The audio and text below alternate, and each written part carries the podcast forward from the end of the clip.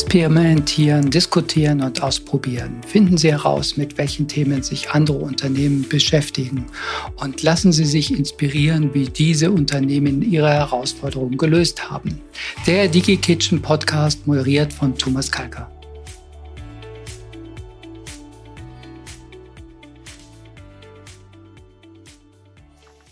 Ja, herzlich willkommen zu einer neuen DigiKitchen Podcast Folge. Wir sind heute im Werk 1 zu Gast und mein äh, Gesprächspartner ist heute der Dr. Robert Richter und mit dem äh, lieben Robert werde ich über das Startup-Ökosystem in München speziell ein bisschen reden, aber wir wollen auch allgemein über Startups reden. Äh, warum sind Startups wichtig für unsere Wirtschaft? Welche sag mal, neuen Ideen produzieren sie? Wie können Mittelständler und Startups zusammenarbeiten? Wie kann man sich hier gegenseitig äh, inspirieren? Wie kann man hier gegenseitig äh, Mehrwerte schaffen? Ja, und vor allen Dingen, was braucht es auch, um das noch weiter zu pushen? Lieber Robert, vielen Dank, dass du dir heute Zeit genommen hast für unseren DigiKitchen Podcast. Und ja, wie wir das so am Anfang immer machen, bitte stell dich doch mal kurz vor. Ja, sehr gerne. Erstmal schön, dass du hier bist. Ähm, freut mich äh, ganz besonders. Und ähm, ja, zu meiner Person. Ich bin der Robert, seit mittlerweile über vier Jahren im Werk 1. Ähm, auch jetzt äh, der Geschäftsführer des Werk 1. Und ähm, was ist das Werk 1? Also eines der größten Gründerzentren für die digitale Tech-Teams oder digitale Tech-Startups äh, aus München und der Umgebung. Und äh, wir bieten von Infrastrukturbüros, Coworking, vielerlei Coaching, Mentoring, äh, wo ich dich, lieber Thomas, ja auch als einen unserer wertgeschätzten Mentoren auch mal nennen kann ähm, und sehr froh bin, dass du uns äh, dahingehend unterstützt. Also eine Vielzahl an äh, Leistungen für unsere Teams und ähm, ja, versuchen dadurch ein bisschen den digitalen Wandel äh, in der Gesellschaft und auch im äh, Businessbereich voranzubringen. Und äh, da gibt es ganz viele tolle Teams, über die können wir heute mal ein bisschen sprechen, über das eine oder andere. Und ähm, ja, das Ganze mache ich schon seit etlichen Jahren, auch nicht nur im Werk 1 vorher, schon auch äh, in der niederbayerischen Szene. Also ähm, ich bin schon zumindest hier, was äh, Bayern rum äh, angeht, ein bisschen rumgekommen, auch international, was das angeht. Sehr schön. Da kommen wir nachher noch ein bisschen drauf zu sprechen. Äh, Robert, unser Podcast heißt Digi Kitchen. Ja, und daher auch die obligatorische Frage, was verbindest du mit der Küche? Ja, für mich ist Küche so eine Art der Ge für Gemeinschaft, sage ich mal. Das ist das eine, wo man äh, zusammen am besten was kocht, wo man äh, gute Gespräche führt, wo man äh, ja, sich dann aber auch dann, wenn das Rezept oder wenn das Produkt, nenne ich es jetzt mal, gelungen ist, ähm, auch dem Genuss frönen kann. Und so ein bisschen als Techie, da auch äh, gerne Grüße an die Kolleginnen und Kollegen von äh, der BSH Kitchen. Ähm, ja, auch wo immer mehr Digitalisierung auch Einzug hält, man aber deshalb auch ein bisschen aufpassen muss, dass man nicht diesen Zauber, der in der Küche eigentlich entsteht, ähm, komplett ähm, rausnimmt, ja. technisiert. So ein bisschen das Handwerk, was ja auch noch dahinter steckt. Ja? Exakt, exakt. Also, also. dass ja nicht nur alles quasi das Gerät für dich macht, sondern dass du auch selber noch Hand anlegst. Exakt, ja. Und auch, dass man sich halt nicht hundertprozentig an irgendwie ein Rezept hält, sondern eine eigene Note auch noch mit reingibt oder auch mal ja, sich traut, ähm, es ein bisschen abzuändern einfach auch. Und ich glaube, das ist so im Leben auch ganz wichtig. Ja, kreativ sein, neue Sachen ausprobieren. Ja. Diesbezüglich. Sehr schön. Ähm, sind wir fast schon beim Thema Kreativität, neue Sachen ausprobieren probieren. Robert, lass uns aber vorher so ein bisschen noch mit einer Begriffsdefinition mhm. starten. Alle reden von Startups. Und jetzt würde mich mal interessieren, Robert, was verstehst du unter einem Startup? Ja, also für mich sind Startups natürlich äh, Unternehmensgründungen, so wie wir sie schon seit ja, vielen Jahren, Jahrzehnten, Jahrhunderten kennen. Aber ich denke, was sich heutzutage ein bisschen ändert, ist einfach, ein Startup äh, hat die Fähigkeit, recht schnell zu skalieren.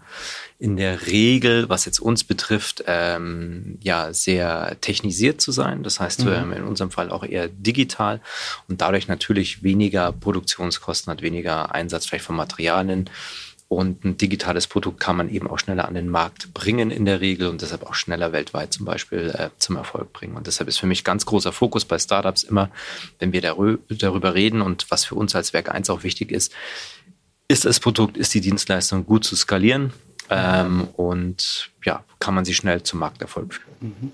Sind das auch Kriterien, wo du sagst, das ist wichtig, dass das ein Startup mitbringt, um halt quasi in dieses Werk 1, wo wir ja mhm. heute sind, und auch quasi dieses Programm, was ja das Werk 1 diesen jungen Unternehmen bietet, um dort aufgenommen zu werden? Also für uns als Werk 1 auf jeden Fall. Mhm. Das äh, Ökosystem allein in München ist sehr, sehr groß. Wir haben sehr viele Entrepreneurship-Zentren, die sehr frühphasig Teams unterstützen. Somit haben wir uns äh, quasi den Sweet Spot ausgesucht, dass man bei uns schon gegründet haben muss. Ähm, in der Regel einen funktionierenden MVP oder sogar einen Prototypen ähm, schon vorzeigen sollte, sodass wir gerade diese Marktstartphase und die erste Skalierung halt begleiten können. Mhm. Wenn du mich jetzt äh, natürlich privat fragst, ähm, bin ich generell um jede Gründung, ist sie nun digital oder nicht, äh, super happy, die wir in Deutschland und Europa haben weil es einfach Leute können sich ausprobieren, die bringen was an den Start, die wollen ihre Ideen verwirklichen und auch selbst wenn wir Teams haben oder selbst wenn es äh, ein Unternehmensgründer, ein Startup ist, was jetzt nicht super schnell skaliert und was am Ende des Tages vielleicht auch ja und in 20 Jahren permanent nur um die 10 Mitarbeiter hat, ähm, ist das trotzdem einfach fantastisch. Und äh, von meiner Seite aus, ich bewundere jeden, der diesen Weg geht. Mhm. Also es geht nicht nur um Technologie, um Digitalisierung, sondern generell dieses Unternehmertum, diese Gründerszene, neue Sachen entwickeln, Sachen verbessern, ja, ja, Alternativen entwickeln zu dem, was wir heute schon haben. Exakt. Also und auch es sowohl, ich sag mal, dem Endkunden ähm, wie dir und mir das Leben vielleicht zu Hause oder wie auch immer zu erleichtern, aber auch unseren Unternehmen ähm, durch Technologisierung, Digitalisierung äh, auch einen Mehrwert zu bieten. Mhm. Da sind wir gleich bei meiner nächsten Frage, weil wenn du so ein bisschen dir die Presse anschaust, sei es die Print, sei es die Online-Medien, aber sei es halt auch äh, das, was halt so in, in der Fernsehpresse äh, gezeigt wird, ist, dass Deutschland hier nicht gut abschneidet dass wir hinsichtlich Digitalisierung hinterherhinken. Äh, ich möchte jetzt gar nicht auf Verwaltung im Speziellen mhm. eingehen, sondern generell, dass wir im Punkto Innovation äh, nicht äh, gut sind, dass wir im Punkto Zukunftsthemen wie zum Beispiel KI, äh, dass wir hier nachhinken. Siehst du das auch so? Was ist so dein Eindruck diesbezüglich? Ähm, ich glaube, das muss man differenzierter sehen. Ich glaube, dass wir schon Unternehmen haben, die fähige Leute haben, die mit tollen Ideen, die das Handwerkszeug haben, tolle digitale Serviceprodukte zu entwickeln. Ich glaube, das, was aber, wo ich dir hundertprozentig recht gebe, ist, ähm, es nützt mir nichts, wenn ich es nur entwickle. Ich muss es A finanziert bekommen. Das ist da mal ein bisschen ein Problem. In Deutschland, mhm. aber auch Europa, wenn wir uns international vergleichen, und im Speziellen in Deutschland, was die Vorschriften natürlich angeht.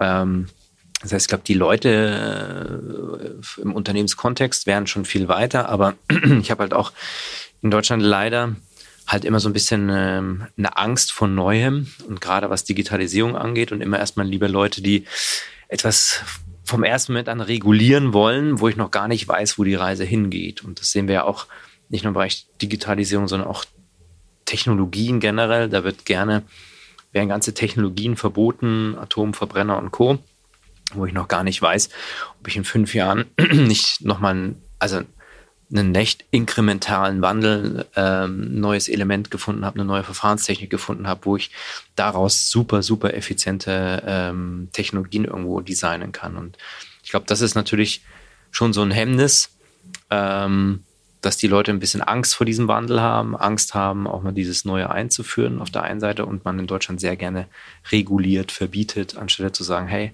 probieren wir es halt mal ein bisschen aus. Also mhm. auch da das beste Beispiel, wir haben ein Team mit einem ähm, Roboter, der autonom fährt für die Belieferung von Haushalten. Ähm, das Ganze funktioniert. Die, also die, die Roboter, die sind mittlerweile äh, in Kalifornien, äh, in Japan und Südkorea fahren die. Aber in Deutschland kriegen die keine, keine Erlaubnis hier zu fahren. Und äh, ich meine, jetzt wenn man ein bisschen international rumkommt, ähm, Straßen und auch Gehwege sind am Ende des Tages ähnlich, ob ich jetzt nun in Amerika, irgendwo in Südostasien bin oder in Deutschland. Äh, vielleicht ist es hier enger und der Verkehr vielleicht ein bisschen höher, kann man vielleicht mal drüber streiten. Aber da drüben sind auch keine Unfälle geschehen oder sonst irgendwas. Also sie haben etliche Mechanismen eingebaut, um diese sehr langsam fahrenden, auch recht kleinen Roboter ähm, gut unter Kontrolle zu haben. Und äh, hier scheitert es daran, dass es überhaupt getestet werden kann. Mhm. Also wenn ich dich jetzt richtig verstanden habe, es hapert eigentlich nicht an den Ideen. Ideen nee. und Kreativität ist unheimlich viel da. Ja? Auch äh, junge Teams, die hier anfangen, Prototypen entsprechend auch zu bauen, aber dann sich auf einmal vor Riesenherausforderungen äh, wiederfinden wenn es darum heißt, äh, darum geht, auch ein Unternehmen daraus zu bauen. Also quasi auch dieses, diese Idee in ein Produkt, in ein äh, Geschäftsmodell, in einen neuen Service umzusetzen. Mhm. Weil wir hier viel zu sehr reguliert sind, weil wir uns viel zu viele Steine in den Weg legen.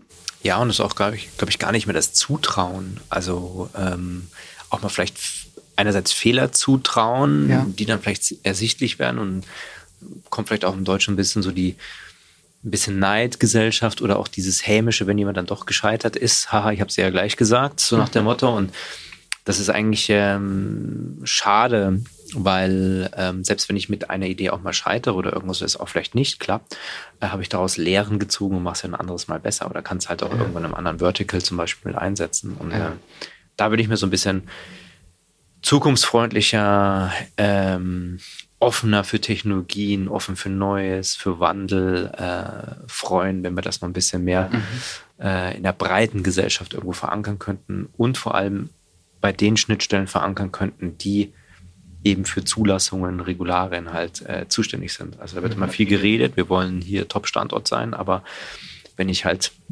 den 100 Meter Sprintern äh, eine 5 Kilo Kugel ans Bein hängen, dann kann ich die besten Ausbildungszentren haben, aber sie werden am Ende des Tages auf der Laufbahn, da wo es dann darum geht, die Ergebnisse ähm, ja in Erfolge um äh, zu münzen, werden sie dann äh, benachteiligt sein und das ist einfach sehr sehr schade. Ja, weil was halt dazu kommt ist, dass wir natürlich auch einen viel höheren internationalen Wettbewerb haben. Mhm. Das heißt, die, äh, diese jungen Unternehmen, diese Teams müssen sich ja nicht nur gegen lokale Mitbewerber äh, durchsetzen, sondern die müssen sich im internationalen Umfeld durchsetzen. Und wenn die bessere Rahmenbedingungen äh, vorfinden, dann ja, äh, kommt deren Produkt schneller auf den Markt, deren Service schneller auf den Markt. Und das Team, was halt hier vielleicht in Deutschland eine sehr gute Idee hatte, äh, kommt ins Hintertreffen, weil es diese Idee nicht so schnell auf den Markt bringen kann. Ja. Ja. Ähm, was brauchen wir, Robert, damit das zukünftig besser wird, damit mehr Startups in Deutschland gründen, damit mehr Startups in München gründen? Ich habe letztens gelesen, dass äh, die Pro-Kopf-Dichte der Startups und der Jungunternehmen München jetzt Berlin überholt hat. Mhm. Äh, dass also quasi sich Berlin, München zum ich sag mal, neuen Hotspots für junge Unternehmen entwickelt. Was braucht es, damit das zukünftig noch besser wird? Ja, ich glaube, also erstmal braucht es kluge Köpfe. Das heißt aber, ich glaube, da haben wir München mit den ganzen Forschungseinrichtungen, den exzellenten äh, Hochschulen, Universitäten schon wirklich einen eine unglaublich gute Keimzelle und aber genauso auch, und das äh, wird meistens immer gar nicht so betrachtet, wenn man über Startups oder so in der Presse auch redet, das sind diese ganzen Intrapreneure, die halt aus den Unternehmen auch rauskommen und rausgründen. Und dadurch, dass wir natürlich auch hier viele Unternehmen haben, viele DAX-Konzerne, aber auch viele ganz, ganz innovative Mittelständler, ähm, also ist diese, diese Keimzelle, diese Ursuppe ist jetzt schon ganz gut da. Jetzt muss man natürlich sagen, was wir immer oder was, was wir benötigen, ist ähm, ja die, die Möglichkeit, vielleicht hier und da nochmal relativ kostengünstig vielleicht das erste Büro anzumieten. Aber da gibt es jetzt mittlerweile München. Und ich glaube, das schlägt sich jetzt eben auch nieder in den Zahlen. Ähm, auch schon eine Vielzahl von guten Entrepreneurship-Zentren und Gründerzentren, die solche Plätze, solche Netzwerke irgendwo ähm, aufbauen. Ähm, was wir jetzt insgesamt noch schauen müssen, ist einfach, dass wir mehr Venture Capital in diese Firmen irgendwie bekommen, dass sie eben äh, ja nochmal Leute anstellen können, dass sie Prototypen bauen können, äh, wie auch immer. Und dass wir auf der einen Seite auch von der Politik das Mindset haben, hey, sie können auch hier Produkte mal testen und es nicht überregulieren. Und das fängt halt schon bei der Unternehmensgründung an, bis hin, dass ich einen Produkttest irgendwo mache. Aber auch bei den äh, Unternehmen noch ein bisschen im Mindset irgendwo ändern, dass wir sagen, okay, ähm, es ist natürlich äh, verständlich, dass wenn du vielleicht jetzt mal eine, eine Software von einem Startup testest, dass das äh, Risiko vielleicht zu scheitern größer ist, als wenn ich jetzt irgendwo ein Produkt bei großen amerikanischen Firmen ähm, einkaufe. Das heißt also, da hast du wieder diesen Rechtfertigungs- äh, oder Notwendigkeit innerhalb deines Unternehmens, dass du jetzt eventuell vielleicht ähm, das falsche Produkt eingekauft hast. Kann ich verstehen, aber wir sollten das auch irgendwo dieses Mindset haben, dass das ja die Unternehmen, die Lieferanten oder die Kunden von morgen auch sein könnten und sein werden, die am Ende des Tages den Standort hier helfen und dass man auch mal schaut, dass wir sowas vielleicht in kleinen Projekten irgendwo mal mit weniger Kapital oder wie auch immer mal testet ähm, und da den, den Teams einfach die Chance gibt, sich mal auszuprobieren, auch mit Fehler zu machen, auch mit dem, auch Fehler zu machen mit mir als KMU und Projektpartner. Das gehört halt genauso dazu. Ähm, und ich glaube, da ist dieses Mindset, wenn man mal international schaut, in den USA einfach auch toller. Da wird man schneller ausprobiert, auch von Unternehmen. Und in Deutschland hast du auch hier so, ja, jetzt zeig mir erstmal, dass dein Produkt schon funktioniert, dann kaufe ich es halt ein. Genauso mhm. wie der Investor hier eher sagt, ja, zeig mal dein Produkt, dann investiere ich rein. In den USA wird halt auch eher noch in Ideen ähm, rein investiert oder auch schon an die Idee geglaubt und deshalb auch mal ein Kooperationsprojekt mit einem Startup gemacht. Mhm. Also was ich jetzt rausgehört habe, ist ganz wichtig, äh, die, die Startups brauchen einen Platz, mhm. wo sie äh, sich als Team zusammensetzen können, wo sie an ihrem Business arbeiten. Sie brauchen Kapital, noch mehr, äh, weil natürlich äh, das am Anfang noch kein gewinnbringendes Unternehmen ist. Das heißt, Exakt. hier wird mhm. sehr viel in Forschung und Entwicklung investiert. Und ja, ich weiß es natürlich auch aus eigener Erfahrung äh, du musst auch von als Startup, als Gründer oder Gründerin, du musst von irgendetwas leben, also auch du hast deine Fixkosten. Sprich, irgendwo muss dieses Geld auch herkommen. Und äh, da sind wir dann schon so ein bisschen bei dem zweiten Punkt angelangt, was so die Startups noch brauchen. Und da habe ich jetzt viel rausgehört. Ja, auch mehr Verständnis vielleicht so ein bisschen auf der anderen Seite hinsichtlich dieses Produkt ist noch nicht vollständig. Dieses Produkt ist vielleicht noch ein Prototyp. Das kann noch Fehler haben. Äh, aber ich brauche den Zugang zum Markt. Ich brauche den Zugang zu meinen potenziellen ersten Kunden um mit dem das auszuprobieren und am Ende halt partizipiert der Kunde davon. Äh, aber auch hier sollte auf Seiten des Kunden äh, mehr Toleranz sein hinsichtlich, da kann auch was schiefgehen. Das ist immer wieder bei unserer Kultur, Fehlerkultur, dass halt äh, sowas auch am, im ersten Durchlauf vielleicht nicht klappt. Und man braucht eine zweite und eine dritte Iterationsschleife, bis man dann einen funktionsfähigen Prototypen hat. Ist es das, was die Startups brauchen, wo die sagen, das hilft mir, mein Business noch erfolgreicher zu machen?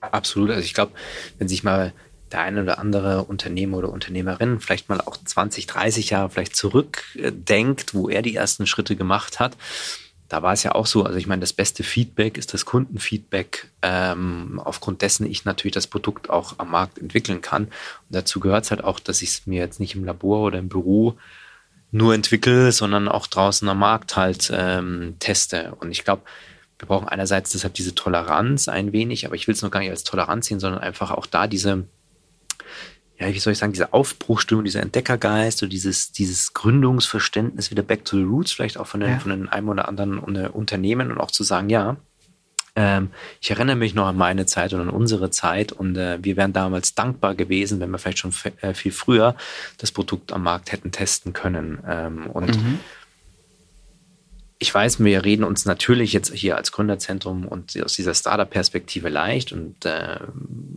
das, das glaube ich auch ähm, für Unternehmen, die sagen, auch, das ist ja mein Geld, was ich jetzt investiere. Deshalb aber auch, also natürlich würde ich jetzt nicht jemandem empfehlen, keine Ahnung, seine Software von heute auf morgen äh, auf irgendeinem Prototypen, Produkt von einem Startup ähm, komplett umzustellen. Also das ist auf gar keinen Fall, aber mal ein kleineres Projekt irgendwo zu fahren, ähm, was eben auch ähm, bezahlt ist, ähm, um von beiden Seiten auch natürlich auch Personalressourcen und die äh, notwendigen Feedbacks reinlaufen zu lassen, ist, glaube ich, schon ähm, eine Sache, die am Ende für den Standort super, ähm, ja, für den Standort super wichtig ist und am Ende des Tages auch für den, der sich das traut mit einem Startup, ähm, mittelfristig definitiv auch einfach ähm, zum Erfolg verhilft, weil diese Teams, die haben wirklich tolle digitale äh, Ideen oder auch Produktideen, womit man selber erfolgreicher, effizienter arbeiten kann, mit weniger Ressourceneinsatz, ähm, auch energieeffizienter, die ganzen Themen im Bereich der Nachhaltigkeit, die ja auch immer wichtiger werden, selbst bei Bankkrediten und sowas. Also da kommen ja ganz große transformationale Änderungen in allen Lebens- und auch allen Wirtschaftsbereichen auf Gesellschaft und Unternehmertum zu. Und äh, ich glaube, da sind wirklich viele Startups mit pfiffigen Ideen dabei. Und ähm, wenn man sich frühzeitig darum kümmert, sowas zu implementieren, hat man dann, ähm, wenn es dann diese Regularien gibt, ähm, absolut einen, äh, einen Vorteil gegenüber anderen. Also ich kann mir gut vorstellen, dass etablierte Unternehmen auch von diesen Kooperationen mit den Startups profitieren. Ja, dass halt quasi diese Startups äh, durchaus mit ihren Produkten und mit ihren äh, digitalen äh, Geschäftsideen äh, eine Bereicherung für die Unternehmen sind, das ja auch dann für das Unternehmen wieder ein Mehrwert ist. Weil letztlich geht es natürlich auch darum, diese Unternehmen stehen genauso im Wettbewerb mit äh, anderen internationalen Unternehmen und müssen natürlich auch sehen, dass sie sich äh, permanent verbessern, dass sie ihre äh, Produkte und ihre Services verbessern und hier um hier auch weiter am Markt bestehen zu können. Also von daher äh, könnte das ja aus meiner Sicht durchaus eine Win-Win-Situation für beide sein, sowohl ähm, etablierte Unternehmen als auch junge Unternehmen. Was könnte man tun, um diese Zusammenarbeit noch mehr zu fördern? Was könnte man machen, äh, damit sich, sag mal, auch die Partner irgendwo treffen. Mhm. Weil ich könnte mir zum Beispiel vorstellen, dass es durchaus äh, auch der Fall sein kann, dass die überhaupt nicht voneinander wissen, mhm. dass es sowas gibt und dass sowas ja vielleicht für mein Unternehmen durchaus interessant sein könnte. Ja. Weil wenn du als Startup dort anrufst und sagst, ich würde gern mit dem Leiter der Forschung und Entwicklung mal reden, äh, der äh, weil wir hier ein tolles Produkt haben für sie, dann ist der Regelfall eher der, dass du nicht durchkommst und quasi äh, dein, dein, deine neue Idee gar nicht platzieren kannst. Ja. Also ich glaube, da kann man auch wieder unterschiedliche äh, Ansatzpunkte wählen. Also wir haben ja vorhin schon drüber gesprochen, dass es halt diese Orte äh, gibt, wo sich die Teams auch treffen, um dran zu arbeiten. Ich denke mal, diese Orte wie Gründerzentren sind eben auch nicht nur Orte für diese Teams, sondern generell für Netzwerke. Das heißt also, ähm, wir müssen als Gründerzentrum ähm, oder auch, sag mal, als Staat oder wie auch immer, wer es halt fördern will, äh, auch diese Orte der Begegnung halt auch irgendwo schaffen. Das heißt, so Corporate Meet Startup zum Beispiel. Ich meine, auch wir als Werk 1 mit bei Startup zusammen, wir machen zweimal pro Jahr eine große Startup-Messe, die Demo Night zum Beispiel. Kann ich das Unternehmen hingehen und kann mir schon mal schauen, hey, was ist State of the Art?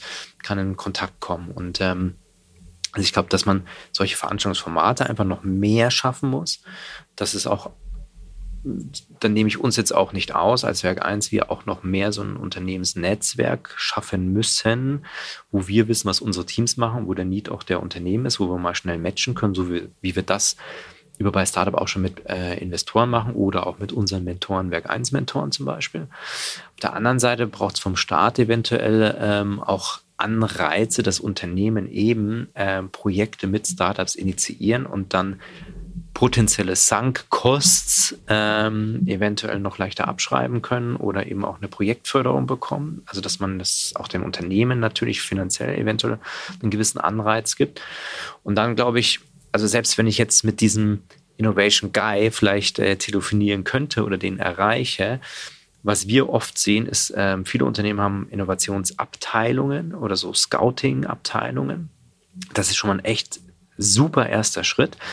Aber das Problem am Ende des Tages ist dann, ähm, diese Scouts, diese Innovationsabteilungen haben ganz, ganz viele neue Services, Dienstleistungen, Startups oder auch andere Unternehmen draußen gefunden. So, wo hakt es jetzt aber, dass es implementiert wird? Diese Innovationsabteilungen haben am Ende des Tages kaum Budgetverantwortung oder haben auch kein richtiges Vorschlagsrecht oder Möglichkeit, das in die, in die Linie irgendwo einzubringen. Und da wäre es, ähm, glaube ich, auch bei den Unternehmen intern einfach an der Zeit, dass man sagt, okay, man, man macht eventuell dieses Innovationsbudget, bläht man ein wenig auf, äh, um eben da, wie ich vorhin gesagt habe, mal auch in Projekte einfach zu finanzieren, die dann aber auch von vornherein ähm, scheitern dürfen. Also, und wo dann der Innovationsmanager oder der Scout oder wie auch immer kein, ja, wie soll ich sagen, keine Repressalien fürchten muss oder um seinen Job bangen muss, weil auch das, wie gesagt, gehört einfach dann zum Scheitern mit dazu. Mhm. Und deshalb eben auch in diesem Dreiklang mit Politik, dass dann solche Budgets eventuell noch steuerlich ähm, besser abzuschreiben sind oder wie auch immer oder vielleicht noch eine Förderung vom Staat gibt oder dergleichen. Ähm, dass es natürlich auch für ein Unternehmen jetzt nicht so schmerzvoll ist, wenn man das eine oder andere Projekt äh, eventuell jetzt keinen ja, ROI daraus äh, ziehen kann. Mhm.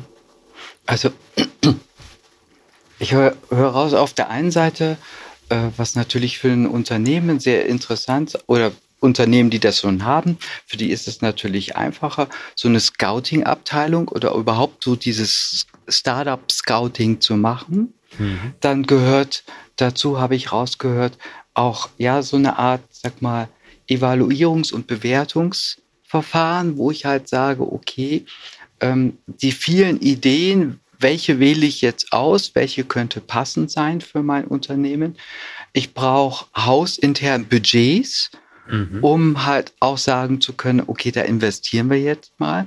Und dieses Budget ist nicht an einer ähm, an einem Erfolg geknüpft, so nach dem Motto, um halt äh, zu sagen, ja, wenn wir da jetzt so und so viel 1000 Euro zur Verfügung stellen, da muss da aber am Ende auch was bei rauskommen, sondern da kann auch mal äh, rauskommen, ja, dieses Jahr haben wir hier nichts Gutes gefunden. Und was natürlich den Unternehmen auch helfen würde, wenn es Fördermaßnahmen oder Abschreibungsmaßnahmen geben würde, wenn also ich halt äh, hier so etwas auch fördere und äh, hier damit auch jungen Unternehmen eine Chance gebe. Ja. Sehr schön.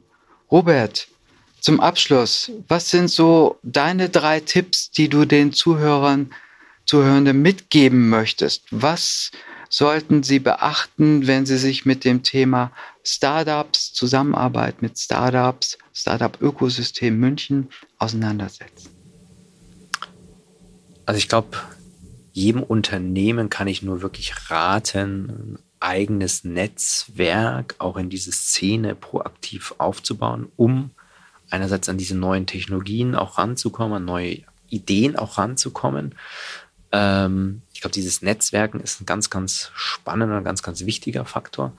Und wenn ich auch mit diesen, mit, mit Startups natürlich zu tun habe, dann muss ich wie ein Investor auch dieses Mindset haben. Ich investiere fünf, sechs, sieben Projekte eventuell und es werden nur zwei von diesen Projekten wahrscheinlich erfolgreich oder vielleicht auch mal, wie du schon gesagt hast, ein Jahr lang vielleicht keins und dafür im nächsten Jahr aber dann vier Projekte super erfolgreich sein. Aber ich glaube, ähm, das gibt ja dann auch wiederum ein, also wenn ich mich immer viel mit Startups beschäftige und äh, denen auch Projekte ermögliche, ähm, glaube ich, ist das ja auch ein Signaling-Effekt, den ich als, als Unternehmen äh, rein in die Branche machen kann. Und ich werde dann auch von, von der Szene wahrgenommen als innovatives Unternehmen und habe dann auch vielleicht auch mal die Möglichkeit, ähm, eventuell dann ein Buyout zu machen oder eben äh, wirklich die Produkte auch einzukaufen. Und äh, wenn ich da natürlich äh, mich noch nie damit beschäftigt habe, kann ich auch in Zukunft äh, abgehängt werden. Und wenn ich von Anfang an